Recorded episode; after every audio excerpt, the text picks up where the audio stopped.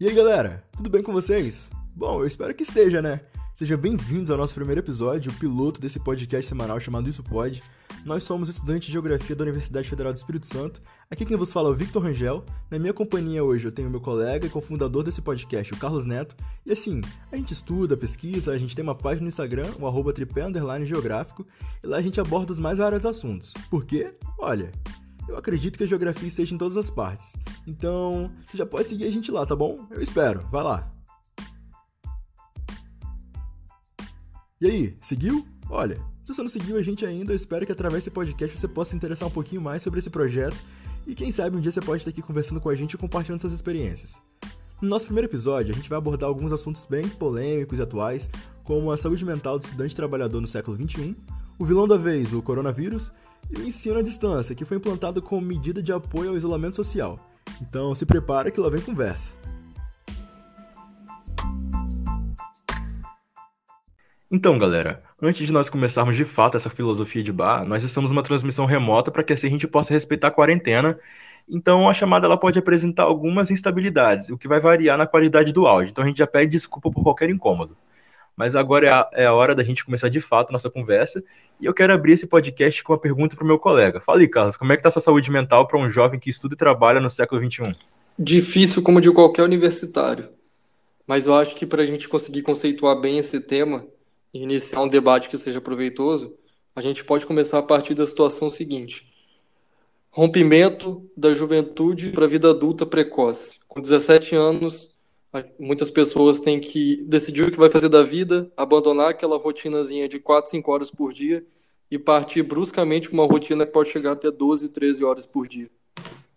Realmente, eu concordo com essas colocações e eu penso que esse assunto é algo muito importante para ser debatido diante de toda a pressão que um jovem hoje é submetido. E eu acho que na época dos nossos pais esse sentimento também se manifestava, mas eu acho que de forma mais implícita. Sim. É... O que acontece muito é que a gente percebe é uma, um próprio julgamento da sociedade acerca de quando você começa a manifestar o seu cansaço excessivo com, com a rotina.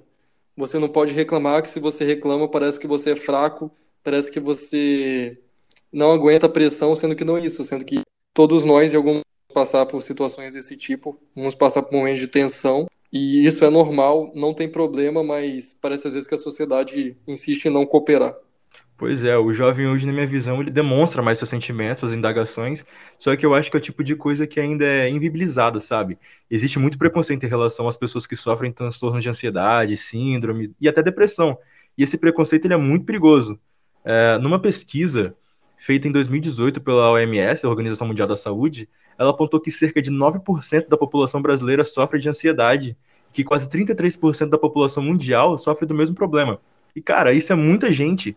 Só no Brasil eram quase 19 milhões de pessoas. Isso em 2018, que possivelmente já aumentou esse número, principalmente com tudo que vem acontecendo no mundo, pelo menos nesse ano de 2020, já que ninguém esperava coisas do tipo. Eu acho que nem o cara mais pessimista na hora de pular sete ondinhas achou que esse ano seria tão conturbado. Sim, é um problema grave que não é tratado com a gravidade que deveria. A gente percebe muito que as pessoas às vezes se sentem acuadas para conseguir procurar ajuda, seja de um psicólogo de um psiquiatra, porque automaticamente quando elas vão procurar ajuda, elas são julgadas pelas pessoas, tratadas como doidas, como fracas, e acabam tendo que guardar esse sentimento para si. Para si você vai acumulando isso e você só vai conseguindo ficar pior consigo mesmo. Exato, e a gente às vezes está tá sujeito a sucumbir a essa ambição e essa pressão que, que a sociedade impôs sobre nós. Só que romantizaram bastante esse sofrimento das pessoas para tentar validar uma meritocracia que na verdade nem existe. Se todo mundo tivesse disposição dos mesmos recursos, talvez isso poderia se aplicar, mas no nosso país a gente não tenta diminuir essas diferenças, a gente tenta, no caso, amplificar ela, né? Sim. Então, essa questão de, de romantizar uma meritocracia é um valor conturbado. Sim, é uma meritocracia utópica que eles tentam impor porque é sempre aquele discurso tipo, se você ralar, você vai conseguir. Aí pega o caso de um menino que, que ralou, batalhou, nasceu pobre, aí conseguiu chegar lá como se ele fosse uh, a maioria dos casos, sendo que a gente sabe que, que muitas pessoas não vão conseguir chegar nesse patamar na vida, e não é por culpa delas. Cara, tem uma música que eu levo ela como um conselho para minha vida, já que quem me conhece não é novidade que eu sofro de ansiedade. É, nessa música do Billy Joel, Viena, Ele fala: vai devagar, criança louca. Você é muito ambicioso para um jovem. Você tem muito o que fazer e tão poucas horas no dia. E é verdade, a gente tem tanta coisa para fazer e a gente vive tão atarefado e abarrotado de coisa que de fato a gente nem sabe se está vivendo mesmo, sabe? Então a gente está existindo só para solidificar um sistema que nos testa diariamente e nos sufoca. Então, e não tem como fugir disso. Ou você corre atrás ou você fica parado. E na bolha de privilégio de algumas pessoas, parece que elas não entendem como isso funciona, principalmente para quem não nasceu tão afortunado e com melhores oportunidades para crescer. Sim, na própria universidade você tem uma diferença da carga horária entre os estudantes. Você tem estudantes que, por serem privilegiados, não precisam procurar um estágio antes dele se tornar obrigatório ou não precisam trabalhar para sustentar uma família, que ele só tem a carga horária normal do seu turno de estudo. Você já tem como a gente que precisam fazer um estágio, além desse estágio, ainda tem que fazer, como a gente faz uma mediação no museu para conseguir hora complementar. Então a carga horária que seria só de um turno passa a ser praticamente três turnos. Você tem pessoas que uma situação ainda mais complicada, precisam botar comida na mesa, precisam sustentar uma família, tem que trabalhar durante todo um dia para chegar numa universidade à noite, ainda tem que dizer uma função tendo toda essa carga teórica e de pressão que a universidade exige da gente. Exatamente. E uma coisa que eu gostaria de deixar claro aqui, destacado, é que não tem problema você se sentir mal com isso tudo que você está vivendo, sabe? É uma pressão muito grande, é muito trabalho, você às vezes não tem nem oportunidade de se divertir, de distrair. E assim, você ficar mal com isso é comum, é normal. Então, o certo é você procurar alguém para desabafar ou, de fato, um profissional. A gente incentiva vocês a procurarem um profissional para conversar sobre isso, porque eles estão aí à nossa disposição para isso, entendeu? E não é questão de você ser louco ou alguma coisa do tipo, porque esse preconceito, como a gente falou no início, ele é muito perigoso, ele é muito perigoso e muita gente morre por causa disso. É o famoso discurso do ah, relaxa, daqui a pouco vai piorar. Você é um adolescente sofrendo por problemas de Enem, vem um universitário e fala: Hum, você não entrou na faculdade ainda. Aí, para esse universitário, vem um adulto do mercado de trabalho e fala: Porque você não se formou. Vem uma pessoa mais velha e fala: É porque você ainda não ficou velho, tem que aproveitar. Então, é um ciclo que parece que vai dando tudo errado, sendo que não é isso. Sendo que cada momento tem, sua, momento tem seu problema e nenhum, momento, nenhum problema é pior do que o outro todos são problemas iguais. Nenhum pro... Todos são problemas diferentes. É, né? nenhum problema é maior do que o outro. São problemas diferentes que afetam as pessoas individualmente de maneira diferente. Podendo ser que você olhe o problema de duas pessoas. Talvez para você o problema de A é muito pior do que o de B. Mas talvez esse A sinta menos do que o B sente. Então, para o B, esse problema acaba se tornando muito maior e muito pior para ele. Então, galera, como eu tinha falado anteriormente, eu acho que nem o cara mais pessimista na hora de pular sete ondinhas achou que esse ano seria do jeito que tá sendo, né? E eu já quero trazer um, um gancho para o nosso próximo assunto, já que não é novidade para ninguém que a gente está vivendo uma das piores crises sanitárias da era contemporânea diante da ameaça do coronavírus. E, assim, eu já quero abrir essa, essa, essa parte do nosso, do nosso podcast desabafando, para falar a verdade, cara porque, na minha opinião, o brasileiro de fato ele tem que ser estudado, porque não entra na minha cabeça como um país se, consegue se comover mais com uma população que não é dele mesmo. Você lembra como que era absurda a comoção que a galera estava demonstrando vendo a Itália registrar 3 mil mortes? E hoje o Brasil, com mais de 50 mil mortes, o brasileiro se demonstra a favor da flexibilização da quarentena, o que de fato nem existiu. É, eu acho importante a gente deixar bem claro essa questão do número de casos e mortes, porque utilizando a informação de um órgão sério, que é o consórcio de veículos de imprensa. São 1.192.474 casos, além de 53.874 mortes. É um número assustador. Estamos na segunda colocação de casos, estamos na segunda colocação de mortes. Inclusive, abrimos cerca de 10 mil mortes de diferença para o terceiro colocado. A gente da pior maneira, tá, tá no pico do ranking. E parece que as pessoas, quanto mais mortes tem, parece que as pessoas mais relativizam. É como se, tipo, ah, fala que tá tendo um monte de morte, mas eu não conheço ninguém que morreu. Ou não tem nenhum parente próximo que morreu. Então é tudo, é um exagero midiático. É literalmente a falta de empatia com o próximo. Se não, se não tá me afetando, não me interessa. Pois é, cara, é, realmente é isso, é uma falta de empatia absurda. Esses dias, uma pessoa muito sem noção postou uma festinha nos stories, uma influenciadora digital com milhões de seguidores, e aparentemente ela perdeu aproximadamente 3 milhões de reais em contratos publicitários. Posso falar minha opinião? Eu achei pouco. Muito pouco. O que são 3 milhões de reais perto de 53 mil mortos?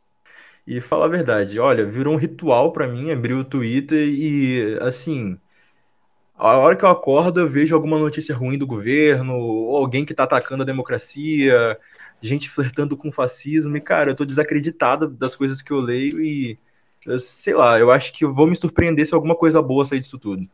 Que é aquilo, apesar de tudo, parecia que quando eu tava no início, nos primeiros confirmações de casos, que na Ita principalmente a Itália, que chegava muito aqui, beirando as 600, 700 mortes, houve todo um clamor popular, um certo medo da população disso chegar aqui. A gente teve, em medida, um isolamento. Não chegou no 70%, que é o ideal, previsto pela OMS, mas teve um medo. Você via fotos de ruas vazias, você via vídeos de ruas vazias, e quando o Brasil começou a ter 1.200, 1.300 mortes diárias, mais que o dobro do que estava anunciando na Itália, parece que ah, não, é porque a Itália é pequena, o Brasil tem 200 milhões de pessoas, aí não importa. Parece que as pessoas, os brasileiros só se tocam com um pai, um irmão, um filho morre. Enquanto isso não acontece, não é problema dele, não me interessa. Aí você tem aliado a isso, sem sentido, que eu não vejo lógica, de flexibilização da quarentena no, quando a gente está no auge da pandemia no Brasil. Você já tem locais pedindo ajuda, pedindo socorro, como Blumenau, em Santa Catarina, que tinha feito a gradual do comércio. Obviamente, o que é lógico, teve um aumento no número de casos absurdo de novo e está tendo que recuar. Você tem Florianópolis a mesma coisa, está tendo que recuar da flexibilização. É uma coisa tão lógica que igual acontece no Espírito Santo. Aqui o argumento é: quando chegar a 90% de ocupação das UTIs, a gente fecha de novo. O que, que a gente faz? A gente começa a flexibilização do comércio quando a lotação das UTIs está acima de 80%. Parece que é tipo, eu poderia frear isso, tentar desses 80 começar a descer. Mas vamos chutar o balde já chegar a 90 logo, e depois de 90 a gente pensa o que, que a gente faz. Parece que é, algumas mortes a mais, algumas mortes a menos, parece que não fazem diferença. Ah, para o nosso presidente, aparentemente não faz, já que ele fala, e daí, né? E assim, é tanta gente que faz discurso de ódio achando que está resguardado pela liberdade de expressão. E assim, amigo, você está enganado. Apague esse software reaça que você instalou, afinal a maioria são robôs, né? E tenta enxergar a realidade brasileira pelo menos uma vez. É uma falta de empatia assim que me deixa perplexo. Outro dia na praia de Camburi saiu a notícia que uma senhora surtada começou a arrancar as faixas de um protesto que estava rolando. E esse protesto ele clamava por alguma ação verdadeiramente eficaz diante da crise do coronavírus já que naquela data haviam sido registradas mais de 1.300 mortes por Covid-19 no Espírito Santo. E a troco de que, que ela fez isso? Nada, né? Ela só justifica a trupe extremista que ela faz parte, com esse comportamento selvagem antidemocrático. Que você percebe acontecendo cada vez mais. Antes de ter o caso aqui em Camburi, em Vitória, no Espírito Santo, você tem o caso da, no Rio de Janeiro, do senhor que passa derrubando os, os crucifixos em homenagem aos mortos, e você vê a cena que a gente não deveria ver nunca, não, a gente não deveria pensar que isso iria acontecer de um pai que perdeu o filho de 25 anos, tendo que repor e pedindo respeito. Ele só quer, ele só estava ali pelo filho de, morto dele. Ele só estava ali porque ele perdeu a, a, coisa mais preciosa da vida dele, e nem isso as pessoas conseguem respeitar e ter empatia. A bandeira ideológica ficou acima do respeito ao próximo. E, cara, eu quero só colocar um adendo na minha, na minha fala, que ela ainda estava sem máscara no calçadão da praia, o que para mim, na verdade, não é um espanto, já que provavelmente ela é uma das seguidoras do nosso presidente que sai para comer hot dog na rua no meio de um surto de um vírus ultra contagioso que está matando milhares de pessoas por aí. É... Assim, uma coisa que eu tô pensando aqui é que o cara de esquerda agora, ele deve estar tá escutando a gente pensando, descansa, militante. E o cara de extrema direita, ele deve estar tá, tipo, olha esses comunistas de merda. Se bem que eu duvido que tenha algum de direita aqui, né? E você vê em todos os níveis possíveis que o combate ao Covid no Brasil é um modelo que você tem que pegar como é que a gente está combatendo e você fala, tá vendo isso aqui? Você não faz. É muito simples. Você vai pegar Exatamente. isso aqui, você faz o contrário. Você tem, durante, eu acho que o Brasil deve ser um dos únicos países do mundo que durante a pandemia saiu de um médico para outro médico, que ficou durante 29 dias, para um militar. A gente tem na maior pandemia em, em anos a gente tem um militar no comando do Ministério da Saúde, a gente não consegue ter nenhum médico. Então, você atrela uma pandemia que é, que é mortal para muitas pessoas, com a tensão política que já existia antes no Brasil, com a falta de combate decente. Você tem no início da pandemia um desgaste entre governadores e, e governo federal, quando deveria ser um momento justamente de aliança, de deixar as ideologias e as ideias partidárias de lado e, e lutar em um prol só, em prol da vida, em prol do Brasil. Parece que é sempre o discurso de eu não vou escutar o lado oposto. Isso das duas partes, você percebe essa intolerância das duas partes. A gente deixa claro o nosso posicionamento aqui, mas a gente não é por causa do nosso posicionamento que a gente vai deixar de mostrar pontos errados de pessoas que acreditam parecido com a gente. Também acontece. Parece que é muito. Parece que às vezes as pessoas falam: não importa o Brasil, não. O que importa é, se não fizer do jeito que eu quero, não vou apoiar. Não tô nem aí. Então.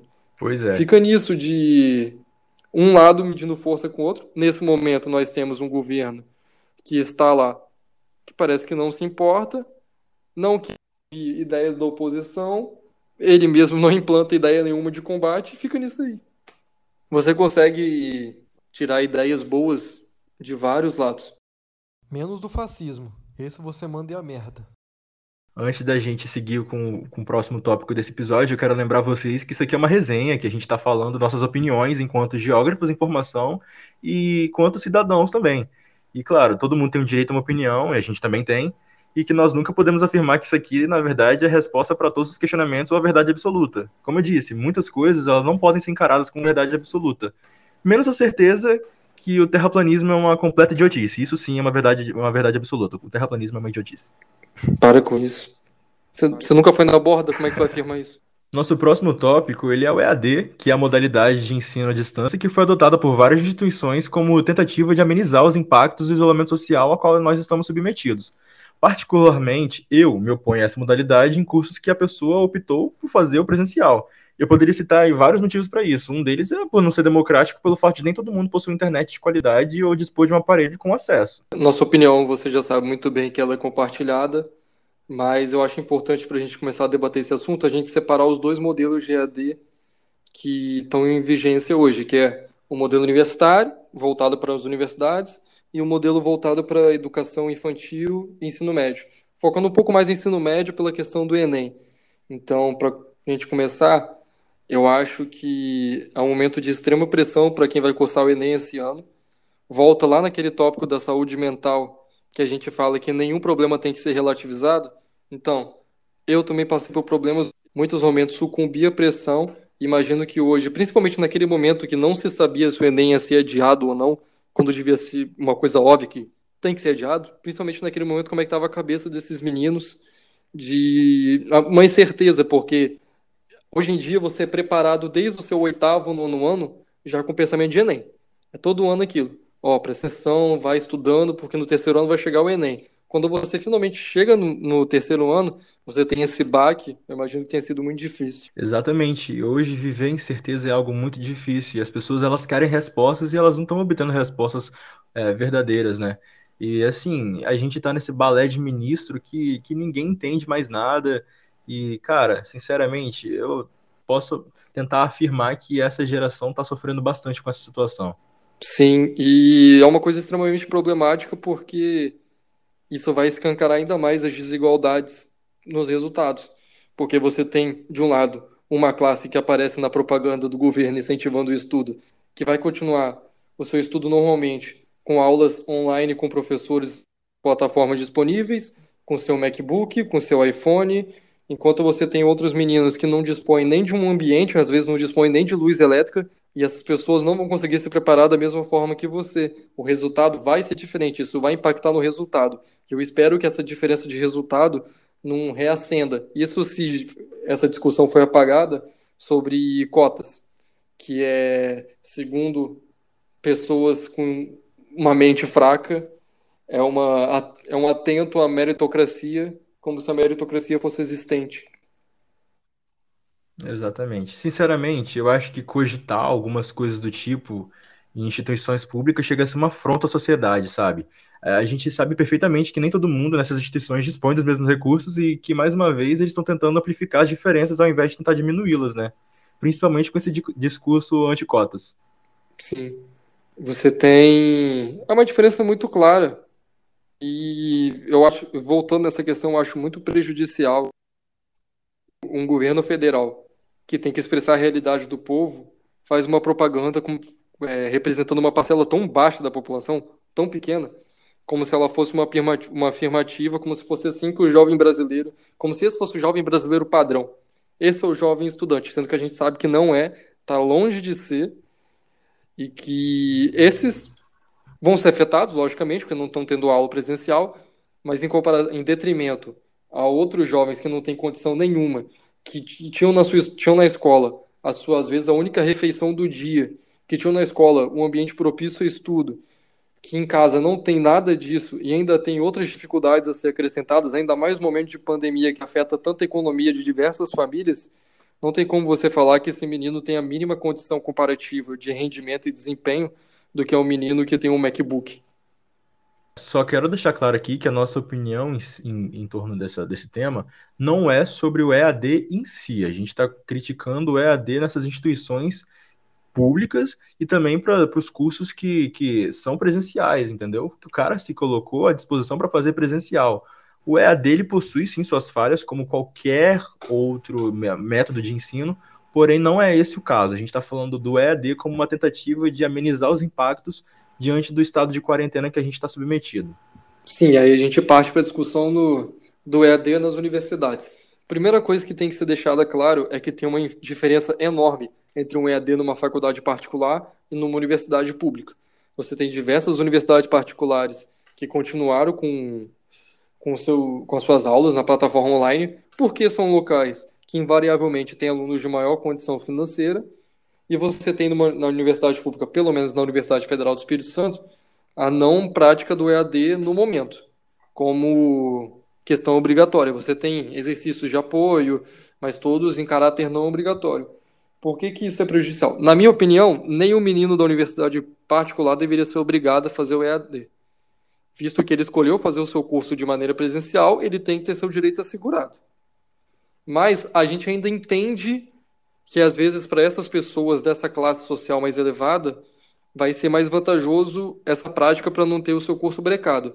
A gente não pode analisar na mesma ótica da universidade pública. Na universidade pública você tem meninos que não têm condição, você tem meninos que muitas vezes voltaram para suas casas no interior porque não tinha sentido ficar aqui, muitas vezes bancando aluguel, é, vivendo com bolsa da universidade. E esses meninos que voltam muitas vezes não têm acesso à internet, ou se tem, não tem uma condição de fazer um estudo decente, então não tem como botar na mesma prateleira se a universidade particular tem, por que, que a universidade pública não tem? E assim, a universidade pública, como algumas pessoas pensam, ela não está parada. Não está parada uma das modalidades, que é o ensino, não está acontecendo diante da pandemia, mas existe a extensão e a pesquisa que está acontecendo e a UFES ela se demonstra muito à frente de vários outros lugares, porque tem um hospital universitário que é assim, é um hospital de mérito, isso sim é um mérito, é um hospital bem renomado e que está trabalhando para tratar as pessoas que são vítimas do Covid-19. Sim, inclusive hoje passou no jornal local de meio-dia que dois alunos da engenharia, se eu não me engano, conseguiram criar uma, um objeto, faz essa medição se uma pessoa está a um metro e meio de distância da outra. Isso sendo um objeto que, segundo eles, o custo do objeto não chega a 50 reais. Então a universidade não está parada, ela está trabalhando em prol da sociedade. É muito importante que se respeite isso, que não tente se impor um sistema que no momento vai ser prejudicial vários estudantes. É simples, você não vai prejudicar uma pessoa só porque você quer continuar seu estudo. A gente sabe que você está sendo prejudicado. Nós estamos sendo prejudicados. Nós estamos perdendo um, dois semestres praticamente que vão fazer diferença na frente. A gente tem uma previsão de se formar em um ano, vai ter que se formar em outro. Mas é um problema tão, tão diminutivo, é um problema tão ínfimo em comparação a todos os problemas que podem acarretar nessas pessoas que não têm condição, que seria de uma certa antiético da nossa parte colocar essa nossa situação acima da situação do outro. O que também não é o caso pelo fato da comunidade acadêmica se opor ao sistema de ensino à distância, né? Mais de 76% da, da, da comunidade da UFES, pelo menos, se opôs em recente pesquisa ao ensino à distância. E, assim, eu tô querendo saber em relação aos nossos administradores, né? Que hoje a gente já vê uma coisa totalmente diferente. Parece que ninguém mais ouve o estudante. A gente está clamando por respostas verdadeiras que condizem com a nossa realidade. Você tem uma modificação no, no sistema de nomeação de reitores durante a pandemia que lembra muito a época dos interventores na universidade. Então, tem. Eles entraram com um processo falando que era de maneira antidemocrática, que eu concordo. Eu já não concordo com o sistema atual, que o presidente pode. Tem todo o processo de votação, mas o presidente, no final, cabe a ele fazer a nomeação. Eu já não concordo com isso. Eu acho que deveria ser 100% democrático e de escolha do nosso universitário. Mas da maneira que está tentando ser feito, eu acho pior ainda. É bom a gente também ressaltar, a gente citou a questão do Enem, dessa pressão, a gente deixou as possíveis datas para quem está escutando a gente, que a gente sabe que boa parte do nosso público é secundarista, as possíveis datas que vão ser realizadas através de enquetes online, o que já escancara mais um problema que a gente falou. Quem não tem internet, como que vai fazer essa votação? são 6 e 13 de dezembro de 2020, 10 e 17 de janeiro de 2021, 2 e 9 de maio de 2021. Na minha opinião, as datas de 6 e 13 de dezembro de 2020 já são bastante problemáticas. Por qual motivo?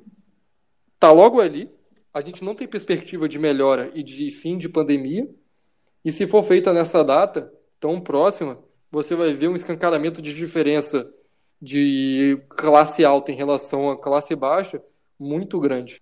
É, a gente está amplificando a diferença ao invés de diminuir mais uma vez.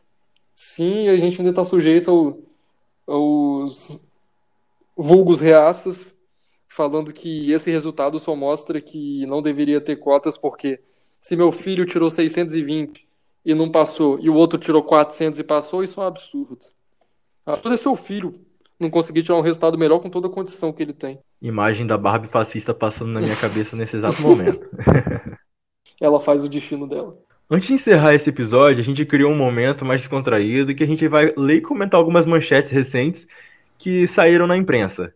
A primeira notícia é do jornal Globo, ela é mais ou menos assim. Ciro Gomes arrisca novo perfil nas redes sociais com um post sobre Cher, Katy Perry e Lady Gaga. Questionado se preferia Lady Gaga, Katy Perry, ele respondeu que sua favorita era mesmo a Cher, e para confirmar, ele postou um vídeo cantando a música da Believe em um show da artista. Em recente live com o portal VC Charts, Ciro disse que vai ouvir o novo álbum de Lady Gaga, o Cromática. Então, Ciro, escuta que tá muito bom. Quero deixar claro que Babylon é a minha música favorita. E eu quero perguntar para você, Carlos. Já ouviu Cromática? Não.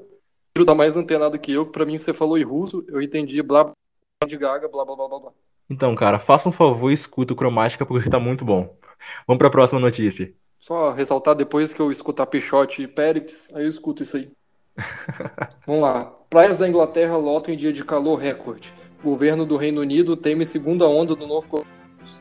Banhistas igno ignoraram recomendações de distanciamento aglomeraram nas praias no dia mais quente do ano no país. O governo britânico inicia a reabertura de atividades de lazer, mas alerta que pode rever medidas caso haja um novo pico de casos de Covid-19. Será que vai haver um novo pico se o pessoal ficar se aglomerando? Eu não sei. Será? Eu acho que vai. Cara, eu só queria dizer que. O tal do inglês não pode ver um sol, né? Não cara? pode. Ver chuva o ano todo, quando vê um sol, vai pra próxima. A próxima notícia é mais ou menos assim, galera. Polícia procura mulher acusada de tossir de propósito em bebê. Cara, mulher tossiu de propósito num bebê. Ah, tava contaminada? É, assim, a investigação. Ah, não sei. A investigação é, da polícia, ela revela que a mulher suspeita é, se irritou porque a mãe do bebê ela não mantinha o distanciamento social adequado e por isso ela removeu a máscara e tossiu no rosto do bebê três vezes. Após o ocorrido, ela saiu da loja. Cara, para de rir disso, cara, não é engraçado. Após o ocorrido, ela saiu da loja sem ser, sem, ser identificada. Assim, isso aconteceu na Califórnia, nos Estados Unidos. E, cara, quando eu li isso, eu nem acreditei, para falar a verdade. O ser humano é a criatura mais louca que existe na face da Terra não plana. Ela tinha que ter tossido na cara da mulher, não na cara da criança. O que, a criança tem a ver com a mãe não sabe respeitar o negócio? A Ai, gente não incentiva, Deus, mas se você sem querer é... tirar a máscara e tossir na cara daquele reaça, daquela pessoa que fala que a Terra é plana e que Covid é manipulação do sistema, você tosse sem querer. Assim, Do nada. Ou, Ops, sem querer. ou quem diz que não acredita no, no, no, no aquecimento global, né? Também essa parte é bem importante. Tem muita árvore pra ter esse aquecimento global, cara. Você já não foi, você não foi no Parque da Fonte Grande? Olhou assim, ó. Muita árvore. Não tem como ter, não. Possível. Muita árvore. Muita árvore. É muita planta. Próxima notícia. Pra finalizar, não é notícia nova, mas eu achei importante ressaltar, porra, que eu tô começando a organizar meu casamento e meu companheiro de, de podcast será meu padrinho. E eu não espero nada menos do que do que isso aqui. Vamos lá. Madrinha aparece no casamento da irmã fantasiada de tiranossauro nos Estados Unidos. Ela afirmou que noivo e convidados encararam bem a brincadeira. Eu espero o dobro de você, porque você fala tanto que é meu melhor amigo, isso, aquilo, que eu espero no mínimo que você vai fantasiado de Torre Eiffel. Cara, eu tô triste porque eu vou ter que jogar minha fantasia de Power Ranger rosa no lixo, cara. Então, galera, eu acho que a gente já vai encerrando por aqui o nosso primeiro episódio do podcast Isso Pode. Eu quero agradecer também a você que escutou a gente até o final e dar um recadinho. Siga o perfil da Tripé Geográfico no Instagram, arroba tripé underline geográfico, e os nossos perfis pessoais, porque a gente gosta de um biscoito, né? O meu perfil, ele é Victor Rangel 000. Faz seu jabá aí, O Carlos. meu é arroba carlosgeneto, underline.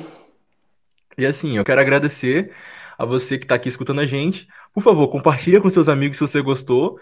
É, fique em casa, usa álcool em gel e se for necessário sair, tenta não sair. Não sai se for não, necessário, sai não. usa Sai máscara. não, quieta o rabo. Usa, Não tem nada fazer na rua. fica usa casa. máscara se for sair. Só, só lembrando que. Paz no coração e a... fala. Só lembrando que tá escutando aqui não tá seguindo a gente lá, o pinto vai cair. Tá avisado. Talvez a pessoa não tenha pinto, Vai, cara. vai crescer favor, um pinto e quem não tem sexista. pinto. Um pinto feio. Valeu, galera. Paz no coração e até a próxima. Tchau. Que bagulho escroto. Pô, cara, você tá aqui escutando a gente ainda. Vai ler o livro. Paz no coração e até a próxima.